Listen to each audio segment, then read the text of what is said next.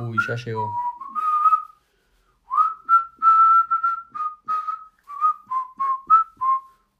¿Cómo va? Y la verdad que mal. 23 de diciembre y tenemos que estar grabando el capítulo para terminar la temporada. No me parece muy divertido. Bueno, pero Navidad, la fiesta, fin de año, un poco de alegría. Y preferiría estar en otro lado. Estamos encerrados en una habitación grabando un, un podcast que por ahí no lo va a escuchar nadie. Uh, ¿así me vas a recibir? Eso es un bajón venir a grabar, loco. ¿Qué, qué pasó con Manu? Que vuelva Manu. No, Manu no está. ¿Y sabes quién tampoco está? No está Maite. No la pudimos conseguir. O sea, esto es ridículo. Estamos haciendo un cuento de charlando con Maite. ¿Qué onda con charlando con Maite? Y bueno, conseguiste a Maite. Está bien, pero trajimos otra persona. Va a estar bueno, va a salir bien. La verdad que no sé si va a salir bien. No lo sé. Bueno, con esa mala onda, la verdad que es muy difícil trabajar. ¿Sabes qué? O sea, pon- poneme la cortina y vemos qué onda, qué sale. Sí, yo te pongo la cortina. Ah, ¿sabes qué me dijeron con, con la cortina? Que estaría bueno que cuando arranque la, la pisemos. Sí, es lo que tengo diciendo desde el primer capítulo. O sea, dejas un montón de tiempo al pedo. Bueno, pero yo no sabía. Hablé con los chicos de Efecto Dominó y me dijeron que hay que pisarla, que es como hablarle encima mientras va arrancando la canción. Y lo estás haciendo ahora. Para que la gente no sienta que hay un espacio perdido de tiempo. Cuando tengo tiempo siento que me pierdo y ya no puedo decidir qué pensar, qué decir, qué salir a contar. Solo me pasa cuando tengo tiempo entonces quiero compartir lo que soy, lo que fui, lo que esperan de mí.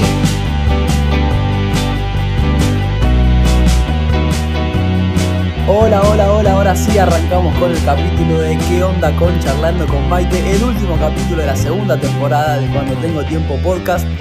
Y por unos temas de producción y logística, lamentablemente no pudimos traer a Maite a la grabación, espero sepan entender, pero contamos con la presencia de una nueva invitada en esta modalidad que estamos haciendo de programa de radio, cuyo nombre es Catalina. Catalina es una gran amiga mía de casi que toda mi vida, la conozco desde muy, muy, muy, pero muy chiquito. Y acá está con nosotros para compartir este qué onda con el cuento de Charlando con Maite. Así que Cata, muy pero muy bienvenida cuando tengo tiempo. Hola, gracias por invitarme. Te da con problemas de voz, Cata. este, ¿Cómo andas? Todo bien, muy bien. Con muchas ganas de charlar sobre el cuento. Estoy muy contento de que estés acá. Es la primera vez que hago esto con alguien como conocido y que está conmigo desde la infancia. Así que, nada, vamos a ver cómo sale. Dale. ¿Escuchaste el cuento? ¿Te gustó o no te Escuché el gustó? cuento y me gustó mucho. Quería conocer a Maite, la verdad. Sí, sí, todos, todos querían conocer a Maite. Cuando le iba contando a la gente que iba a grabar el capítulo sin Maite, me decían como, no, no puede ser, Maite tiene que estar. Pero bueno, lamentablemente Maite no está, no pudo venir. Si estás escuchando esto, Maite... Maite sabe- es real. Maite es real, Maite es real. No, no es un personaje, no es una, una persona inven- inventada. Es una compañera del trabajo con la que hablo bastante y con la que, como cuento en el cuento, me gusta charlar mucho. Y de esta charla surgió esa reflexión sobre el principito. ¿Hace cuánto escuchaste el cuento? Eh, hace un par de días, cuando me dijiste que íbamos a juntarnos a charlar sobre el cuento. Antes no lo había entonces. escuchado, pero porque no tuve tiempo para escucharlo. Y cuando me hice el tiempo, lo, lo escuché. Si tuvieras que rescatar algo del cuento, algún o qué te hizo pensar, tipo si cuando lo escuchaste tuviste alguna alguna reflexión, algún algo que te haya llamado la atención puntualmente que te gustaría rescatar o hablar sobre eso. Eh, algo que me gustó mucho en- del cuento es eso de cuando te das cuenta que aprendiste algo. Que no todos nos damos cuenta de la misma manera y en el mismo momento. Y después de cierto tiempo que, que aprendes algo de- de- dentro de tu vida. Ese- esa manera de darte cuenta de un aprendizaje me gustó mucho. Algo que hayas aprendido hace poquito. Eh, Porque el cuento cuenta un poco de, de un aprendizaje y de, de una reflexión. ¿no? Y como cuento ahí, o sea, no es, no es instantáneo. Por ahí hay, aprendiza- hay aprendizajes que son de, un- de un Instantáneo. segundo para el otro, te das cuenta de algo que pasó o algo que te dijeron y ahí te, te termina de cerrar lo que vos estás intuyendo o pensando. Eh, pero el caso de, de la revelación o la reflexión que tuve con Maite fue bastantes semanas y tiempo después de, de que tuvimos la charla. Creo que reafirmó lo que venía pensando hace unos días, que uno no aprende instantáneamente de esta manera, sino que después de mucho tiempo podés llegar a aprender algo eh, procesándolo y reflexionándolo. Lo venía pensando antes como haber escuchado el cuento me cayó justo en un momento de, reflexionar y de pensar todo, cómo uno aprende y procesa las cosas y que capaz en el momento en que te las enseñan o te las cuentan o que suceden no es, no es un aprendizaje instantáneo, sino que te cae después de un tiempo y que es depende del momento en el que te lo enseñan, en cómo, cómo lo vas a incorporar y cómo lo van a aprender. Claro, y un poco yendo al Principito, que también es otro protagonista importante del cuento, y tomando esto que vos decías, que por ahí a veces el aprendizaje cambia del momento en el que vos aprendés eso. O sea, por ahí 100%. esa, esa frase en ese momento con Maite significó algo para mí y ahora por ahí dentro de un par de años vuelvo a pensar en esa frase y significa totalmente algo distinto.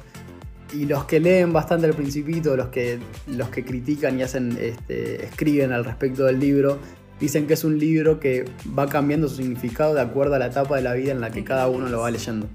Eh, Entonces el, el mensaje del Principito, cuando lo lees de chico, te lo leen de chico, es una historia infantil y a medida que vas creyendo, cre- creciendo perdón, y volvés al cuento y volvés a leerlo, lo vas resignificando y captando mensajes que por ahí antes no, no habías captado.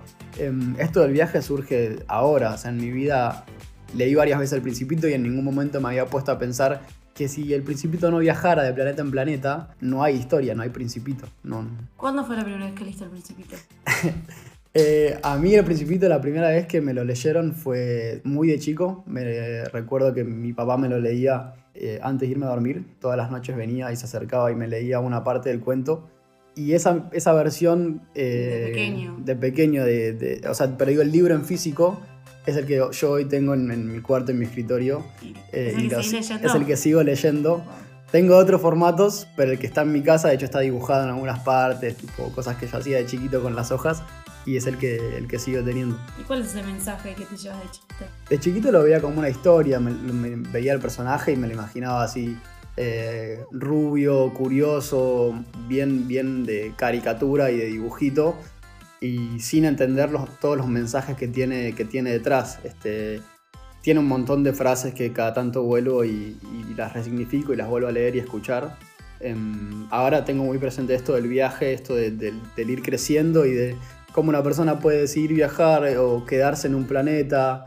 Me llama muchísimo la atención la parte de la rosa em, y todas las, las reflexiones que tiene el personaje del zorro con el principito. Me parecen buenísimas, pero también tiene otras frases que están buenísimas. Hay una que dice como em, que, que no juzgues a un pez por su capacidad de, de- de subir un árbol. Eso lo dice en el principito. Dice también que vos tenés que pedirle a cada uno lo que cada uno te puede dar.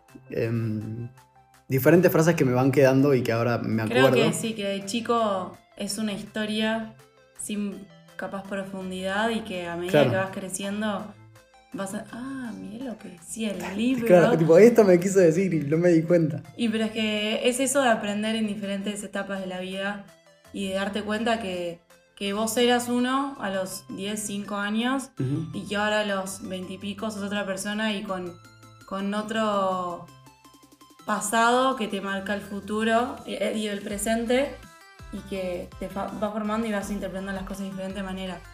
Algo que aprendí hace poco, que, que también lo escuché en una charla, así en un podcast, habla esto de la diversidad interna y cómo cada uno va con su diversidad dejando una huella. Y que no hay que buscar diversidad fuera, sino diversidad interna y que con esa diversidad interna puedes ser, puedes encontrar, no buscar la diversidad fuera.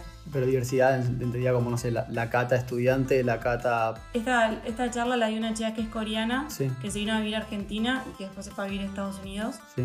Entonces ella hablaba de cómo sus diferentes nacionalidades marcaron eh, diferentes aspectos de su personalidad y que las cosas que había aprendido siendo argentino, viviendo en Argentina, las cosas que había traído de Corea, se las pudo llevar a Estados Unidos y Ujú. marcó cómo eh, se desarrolló en Estados Unidos, pero que era que, sí, que ella, sin esa diversidad, haber sido coreana y Ujú. vivir en Argentina, no podría haber sido quien es en, en- en Estados Unidos.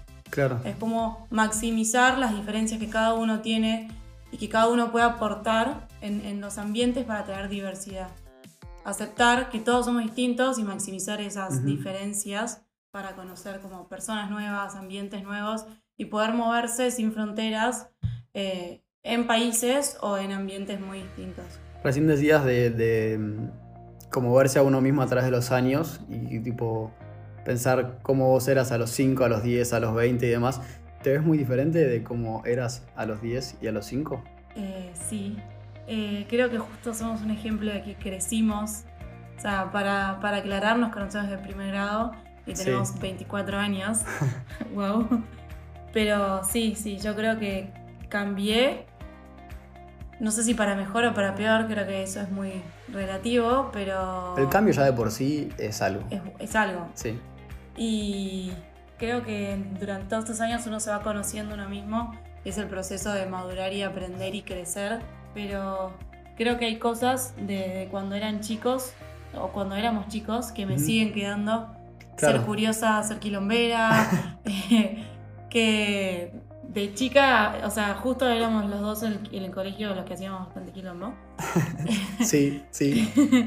Y creo que eso lo sigo teniendo y no lo perdí, pero voy descubriendo, sigo descubriendo hasta a esta edad cosas de mi personalidad sí. que, no, no conocía, pero es eso de ir reinventándose y redescubriéndose a través de los años. Pues está bueno que rescates esto de que como seguís teniendo cosas de, de los 5 años y que un poco, volviendo al cuento, como eso te lo vas llevando en todos tus viajes y todos los planetas, entre comillas, Claro. los que vas visitando. Digo, seguís siendo la quilombera, la curiosa en tus diferentes etapas de la vida y eso me parece buenísimo y, y súper rescatable y está bueno que lo tengas presente también.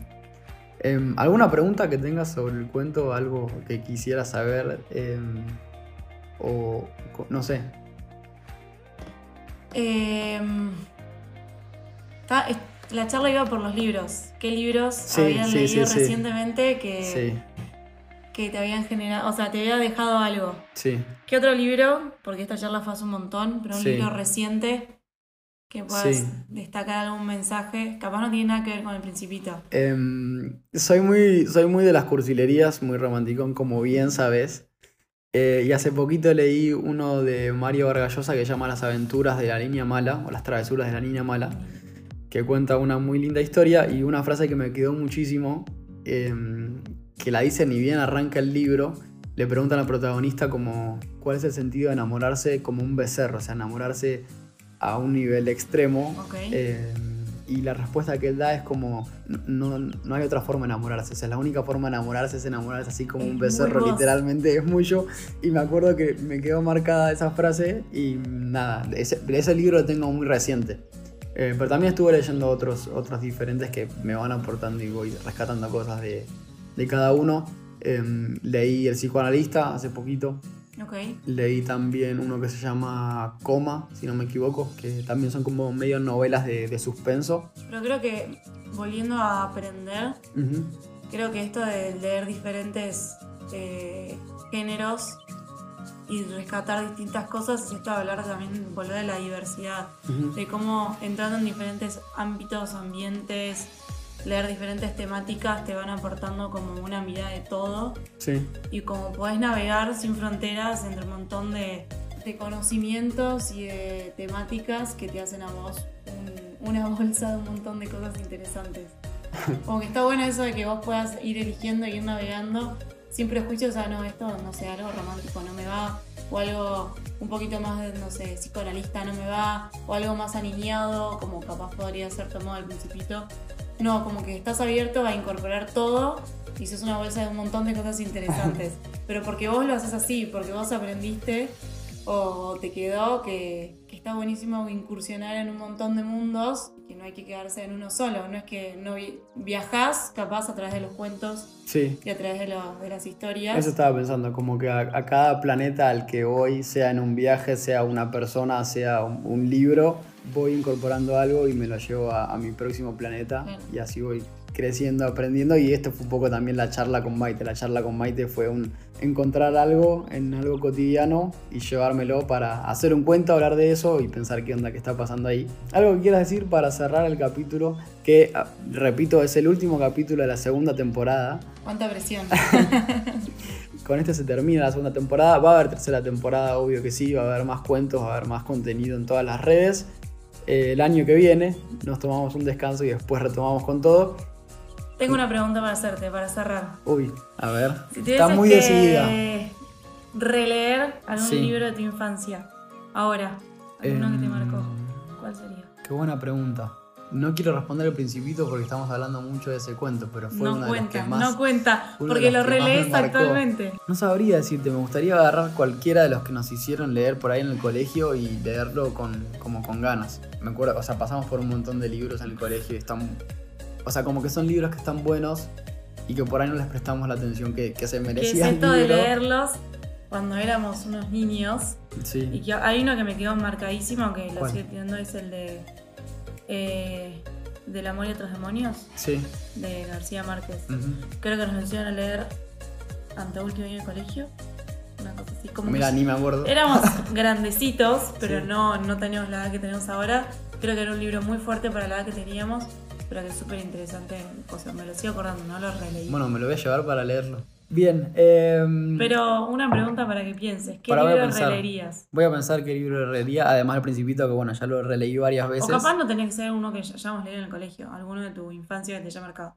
Claramente fue el principito, pero capaz hay otro. Voy a pensarlo y, y te respondo.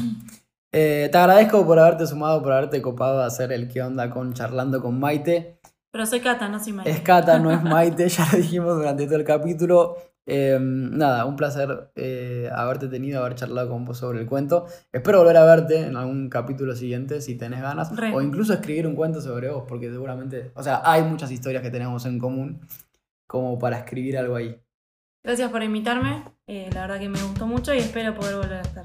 Exactamente. Bien, ese fue el último capítulo entonces de Cuando Tengo Tiempo Podcast, la segunda temporada, cerrando el año 2019. Como dije hace un ratito, nos vemos el año que viene con muchísimo más contenido en todas las redes y quizás algunas nuevas. Chau, chau, chau, chau, chau. Chau. Adiós. Cuando tengo tiempo siento que me pierdo y ya no puedo decidir qué pensar, qué decir, qué salir a contar. Solo me pasa cuando tengo tiempo entonces quiero compartir lo que soy, lo que fui, lo que esperan de mí.